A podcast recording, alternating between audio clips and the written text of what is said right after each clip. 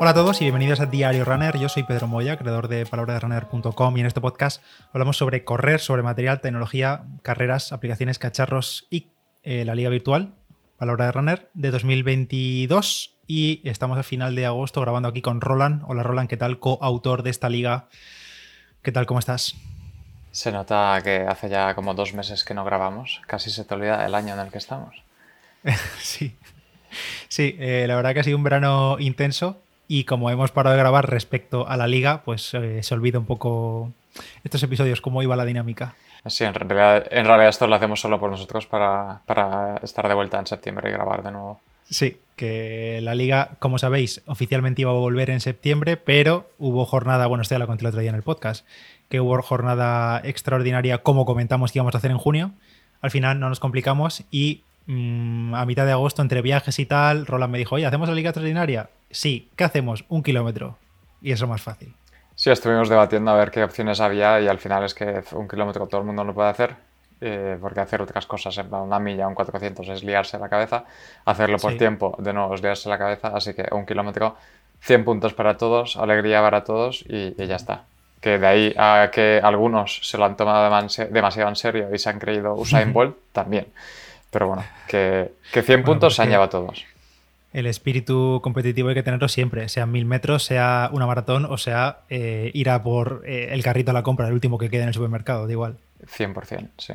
Que por cierto, eh, recibimos feedback en aquel momento sobre qué tipo de carrera extraordinaria hacer. Había algunas ideas buenas, lo que pasa que la mayoría eran sobre todo complicadas, en plan, la gente que haga más desnivel, tal, darle más puntos. Pero al final, en este tipo de jornada lo que queríamos era que fuese simple, que participase la mayor gente posible en cualquier parte, aunque estuvieseis de vacaciones, y también que no nos diese excesivo trabajo nosotros mm, poder revisar las actividades. Entonces, pues al final las descartamos. Muchas gracias a todos igualmente por el feedback pero, pero bueno, el objetivo era hacerlo simple y hacerlo sencillo.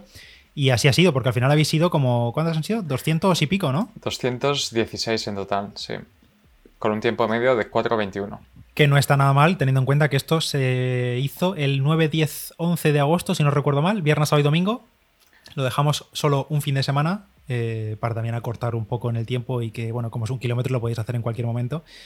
Y pues nada, 200 corredores que aquí se premiaba la participación. Eh, todo el mundo llevaba 100 puntos extra y ya está, aunque obviamente había clasificación. Sí, solo por eh, pequeña corrección. Era el fin de del 19 al 21. Eh, ¿Ah, sí? Sí. O sea, hace, hace una semana y, media, sí. Parece que hace más. Es que ya, ya estamos en casi septiembre. Eh, sí, entonces. Sí, sí, sí. Fue, eh, fue el fin de semana y además es que lo único que había que hacer era participar y correr un kilómetro. Todo lo demás no, no había reglas, no había nada. De hecho, no, sí. no, estuve, no estuvimos revisando más que simplemente que la distancia fuese, fuese de un kilómetro y ya está. De hecho, hay gente, hay una persona en concreto eh, Sergi, si nos escuchas, eh, supongo que aún estará en la cama tirado con sus cuádriceps reventados, pero ha hecho menos 120 metros en un kilómetro. ¿Ese fue el récord de, toda la Ese jornada? fue el récord. Es, que la segunda persona que más desnivel ha hecho ha, hecho menos 66, o sea, la mitad que Sergi. Eh, así que fíjate. respect. Te llevas el premio, Sergi. Es que además estoy intentando mirar dónde, dónde ha quedado. Yo creo que yo creo que debe ser hasta incómodo hacer un kilómetro con ese desnivel. O sea, seguro, seguro que cuesta correr cuesta abajo, tan, tan cuesta abajo. Tiene que, tiene que ser mm. doloroso, sí o sí, por eso te estoy diciendo que tiene que seguir en la cama este chico. Además es que te tiene que, digamos que hay que saber dejarse caer, porque si no vas frenándote seguro. Mira, quedó el 50, con un 3, 3 minutos y 32 segundos. Ya. Bueno, pero bueno, como, lo que hemos dicho, que no había, no había límite de, desnivel, cada uno podía hacer lo que fuese. No sé tú qué, tú qué hiciste, a mí me salió menos 4, intenté hacerlo más o menos legal, también por lo que dije en el podcast, por tenerlo un poco de referencia mía propia, porque como nunca había hecho un 1000, ¿tú habías hecho alguna vez un 1000? Yo nunca he hecho un 1000, eh, yo, yo, como he hecho, yo como tú, básicamente, eh, pues he hecho series de 1000 o lo que sea, pero en plan, pues series. Nunca he hecho un, un 1000 y ya está. Si es que, eh, además te lo comenté a ti, digo, es que nunca he hecho 1000, no sé, es que no sé ni a qué ritmo salir, no sé cómo, qué estrategia seguir, no sé cómo hacerlo para que salga bien. Y al final era la estrategia de, de, de Prefrontain de, salir y, morir, básicamente. Y, lo pagué al final, pero, pero mira, ahí está. Estoy, intentando eh, eh, mirarlo. Creo que yo también hice como menos 3 o menos 4. Era, es un sitio que sé que mide un kilómetro más o menos, es más o menos recto. Y creo que al principio bajas un pelín, pero luego hacia el final subes un pelín y al final más o menos se, se igualan entre los dos. Ajá. Bueno, mientras lo, mientras lo buscas, comentamos a los más rápidos de la jornada, que aunque no tienen puntos extra ni nada, simplemente por comentar los tiempos más rápidos, el top 3 de hombres fue, en primer lugar, a ver que amplíe, que estoy un poco ciego y estoy mayor y no puedo ver. El primer lugar fue Juan Antonio Jiménez, que hizo 2.47 con una Alpha Fly Next. No estoy mirando el recorrido, así que no sé si fue con más o menos desnivel, pero fue el primer senior 23-35 con 2.47. Te confirmo que hizo menos 42 metros. Vale, menos 42 metros. Eh, no, se te juzga, no pasa nada. No, no, ole, ole, ole tú. O sea, a mí aunque me pongas menos 60, no sé si podría hacer 2.47. Perfecto. Segunda posición para uno de los que suele quedar en la tabla alta, y aquí también ha quedado en la parte alta de la tabla, de segunda posición para Jacobo López, con 2.50, muy, muy, muy cerquito al podio, la verdad. Se, separan 2-3 segundos entre primero, segundo y tercero. te, confirmo que, te confirmo que Jacobo hizo menos 54 metros. Vale, Jacobo, no te lo tengo en cuenta, no pasa nada, 2.50. También con la Starfly, por cierto. Y tercera posición para Marca Zorla, que por cierto es el hermano de Sergi, que no sé si fue más legal, bueno, más legal no, no sé si fue más eh, realista que su hermano. ¿Qué, ¿Qué, desnivel hizo Mark? Menos 7. Así que yo, Yo, creo que el 2.52 de Mark con el menos 7 casi, casi, casi tiene más mérito que el 2.50 con menos 50, evidentemente. Sí, y, y, tengo mis dudas con el 2.47. Pues sí, Mark tercera posición con ese 2.52 y además, como siempre, primer sub-23 y este año pues se va a llevar la liga otra vez como, el año pasado, vamos. Y, luego el resto de puestos, la verdad que muy cerquita, digamos que hasta el top 20, mm, sí, top 20 o top 20-30, todos en hasta 3-10, 3-15, el 1000, que no está nada mal, la verdad. Sí, es que hay un montón de gente con, con el mismo tiempo, ¿no? En plan 3-0-8, 3-0-9, 3-0-10, es que por eso mismo ni siquiera tenía sentido, en plan, intentar hacerlo competitivo, porque a quién, a quién le vas a dar más o menos, que no tiene sentido. Por cierto, te confirmo que yo hice menos 4 igual que tú. Ah, pues perfecto. Que por cierto, ¿qué tiempo hiciste que no lo has comentado? Eh, mira, subí 2,1 metros y bajé 6,1 metros, lo cual sale menos 4. Hice 3,02. 3-0-2 y eso te, sirvió para ser octavo. Así que para que veáis para ser que está la posición. Octavo y quinto senior, creo, si no cuento mal. Que por cierto lo hiciste con las eh, Endorphin Speed. ¿Y eso que elegiste las Endorphin en lugar de las Alpha o de cualquier otra que tengas ahí rapidilla? Pues eh, sencillamente por, por, comodidad. Porque como me iba al sitio este que. A ver, lo tengo cerca de casa, pero no está en plan andando cerca de casa. Entonces, como calenté antes 7 kilómetros me fui calentando hasta allí, dando una vuelta un poco más grande, ya con las speed puestas. ¿Qué hago? ¿Me llevo las alfa en una bolsa colgada o algo? Y digo, ya la, lo hago con esto y ya está. Si es que las alfa, ¿qué, me habrían dado? ¿Dos segundos menos a lo mejor? No sé. Tampoco, como tampoco era. En distancia tan corta, yo creo que poca cosa. Fácilmente, yo creo que con las alfa a lo mejor habría hecho, yo qué sé, un segundo, dos menos. Y, casi te diría que incluso con la speed, si hubiese hecho mejor estrategia para salir, fácilmente habría hecho dos segundos menos también. Pero bueno, que un 1000 es, es, otro mundo totalmente. ¿Por qué lo dices? ¿Porque saliste demasiado fuerte? Sí, yo, yo, creo, yo creo que salí demasiado. O sea, mira, estoy mirando. Los primeros 400 metros iba a, 250. Me fundí hacia la mitad, ya estaba a 3. Y hacia el final, que había una mini, subidita, subía a 3.10. Y luego hacia el final apreté un poquito para, para no bajar demasiado. Pero yo creo que si hubiese salido a, yo qué sé, 2.59 o a 3 incluso, y mantener eso fijo, a lo mejor habría bajado dos segundos pero bueno. Oye, a ver, te enfría un poquito, lo, lo podrías haber repetido al ratillo. Yo lo terminé y literalmente me tuve que sentar en el suelo. Digo, voy a, voy, a echar la pota. O sea, es, es, lo más. Muchas veces en series y tal, hay veces que pues, se me baja el azúcar o lo que sea y digo, necesito echarlo. Esta vez es la vez que más cerca he estado de, de echarlo todo y, estuve sentado en el suelo como 10 minutos pensando, en plan, digo, ¿ha merecido la pena esto? Digo, podría haber salido a, a 3.30 y ya está, y seguir con mi vida. Pero bueno, luego ya me enfrié un poco y ya eh, enfrié hasta casa unos kilometrillos y ya, ya más o menos bien. Pero... Bueno, pero no te condicionó después tampoco los entrenamientos posteriores ni nada, ¿no? O sea, quiero decir, te deja el mil más acá en el momento, pero a mí el día siguiente no estaba mal, quiero decir, no. No, no, no, no, estaba reventado, sí que me notaba un poco algún músculo como con agujetas que normalmente no trabajas, en plan, sobre todo los glúteos me los notaba más, más trabajados que otras veces, pero no he seguido entrenando la semana pasada y bien. Además, la semana pasada me tocaba un poco de bajar un poco de volumen para descansar un poco, así que justo me vino bien. Ah, perfecto, perfecto. Vale, voy a continuar, por cierto, em, comentando el tema de la clasificación, porque hemos comentado hombres, vamos a comentar mujeres, hemos tenido 15 mujeres en total que han participado en este 1000 extraordinario de la liga. Primera posición para Nayat Martínez en 3.42. El podio este también está muy apretado.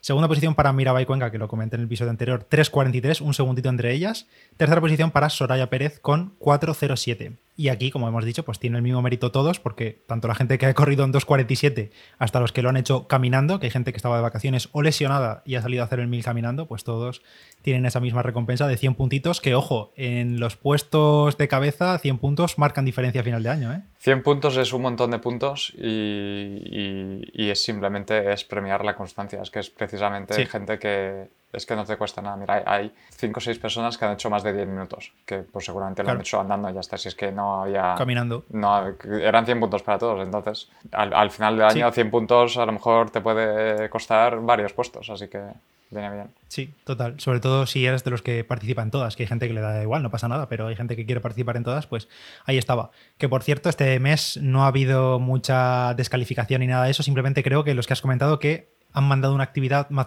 más larga. Que sí, que comentamos eso, que por facilitar, oye, haz un mil, una actividad por separado y ya está, no mandes 10 o 15 kilómetros y digas, no, pues es el kilómetro 4, eso no valía, simplemente un mil y ya está. Sí, creo que hubo como dos o tres que han mandado actividades largas y ya está. Simplemente eh, el resto han estado bien y, eso, y ya está. O sea, no, justamente lo hemos hecho para no complicarnos y ha sido fácil y, ya te digo, el 99% de la gente lo, ha seguido y ya está, si es que no era difícil.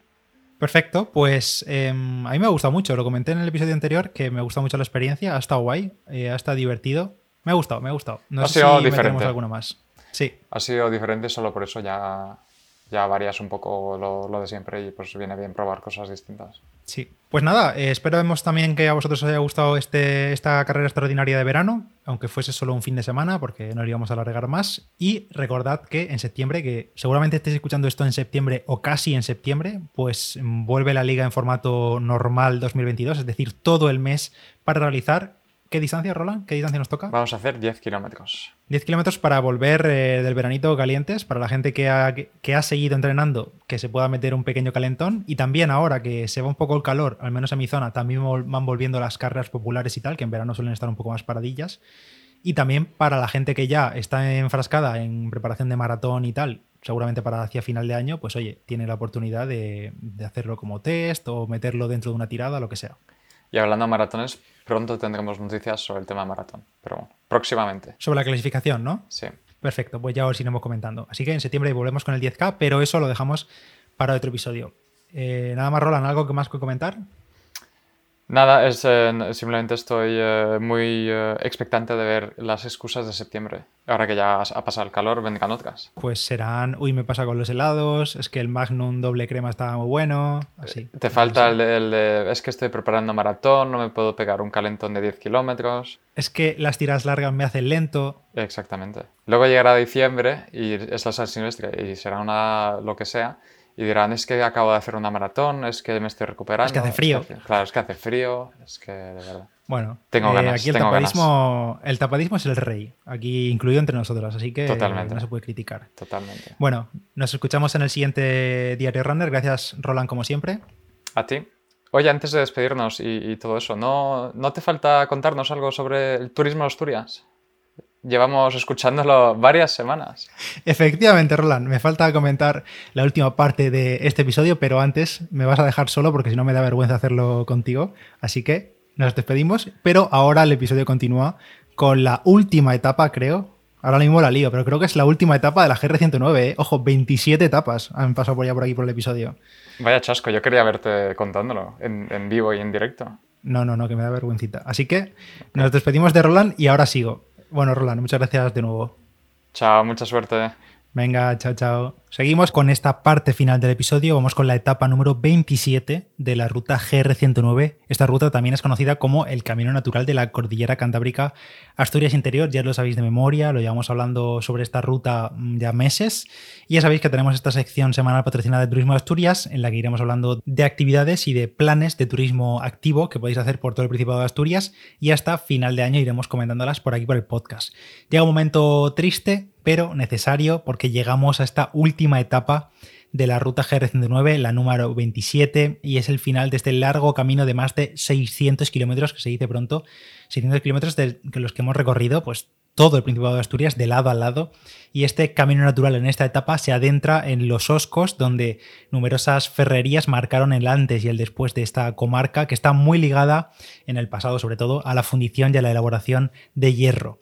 Arrancamos la etapa en Castro y el sendero atraviesa en esta última etapa el valle del río Agüeira, que nos dirige hasta Santa Eulalia de Oscos, donde pondremos punto y final a nuestra larga andadura por estas tierras asturianas. Los datos principales de esta etapa número 27 son distancia unos 19,4 kilómetros, pero al igual que ocurría en otras etapas, hay un camino alternativo más cortito de apenas 10 kilómetros, 9,9 kilómetros, pero bueno, el principal digamos es ese de 19,4 kilómetros. El tiempo estimado para realizar esta ruta haciendo senderismo tranquilamente son 5 o 6 horas. Tenemos un desnivel positivo acumulado de 555 metros y un negativo acumulado de 675 metros. Al igual que en todos los episodios anteriores, en la nota del episodio vais a tener un link, un enlace donde tenéis el track, eh, los puntos de interés por los que pasa la ruta, detalles para descargarlos, fotografías y mucho más. En esta región, como he dicho antes, las ferrerías y las fraguas tuvieron mucha presencia años atrás. Los talleres e instalaciones funcionaban a pleno rendimiento, alimentados por el carbón vegetal que venía de los bosques de la zona y también por ingenios y máquinas hidráulicas que utilizaban para trabajar el hierro, aprovechando además la fuerza motriz que tenían los ríos de la zona.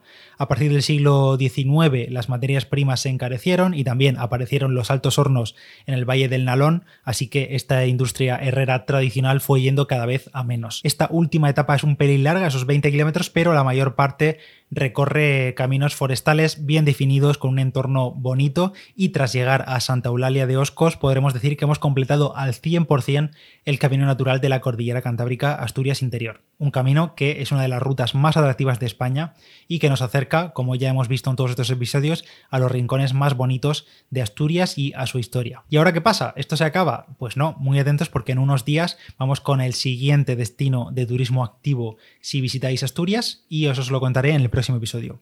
De nuevo, gracias a Turismo Asturias por patrocinarlo, gracias a Roland antes por acompañarme un ratito contando esa crónica del 1000 de agosto y nada más. Yo soy Pedro Moya, palabra de runner en Instagram y en Strava, se agradecen valoraciones en Apple Podcast y en Spotify, lo podéis encontrar por todas partes como palabra de runner y nos escuchamos en el siguiente diario runner. Venga, chao.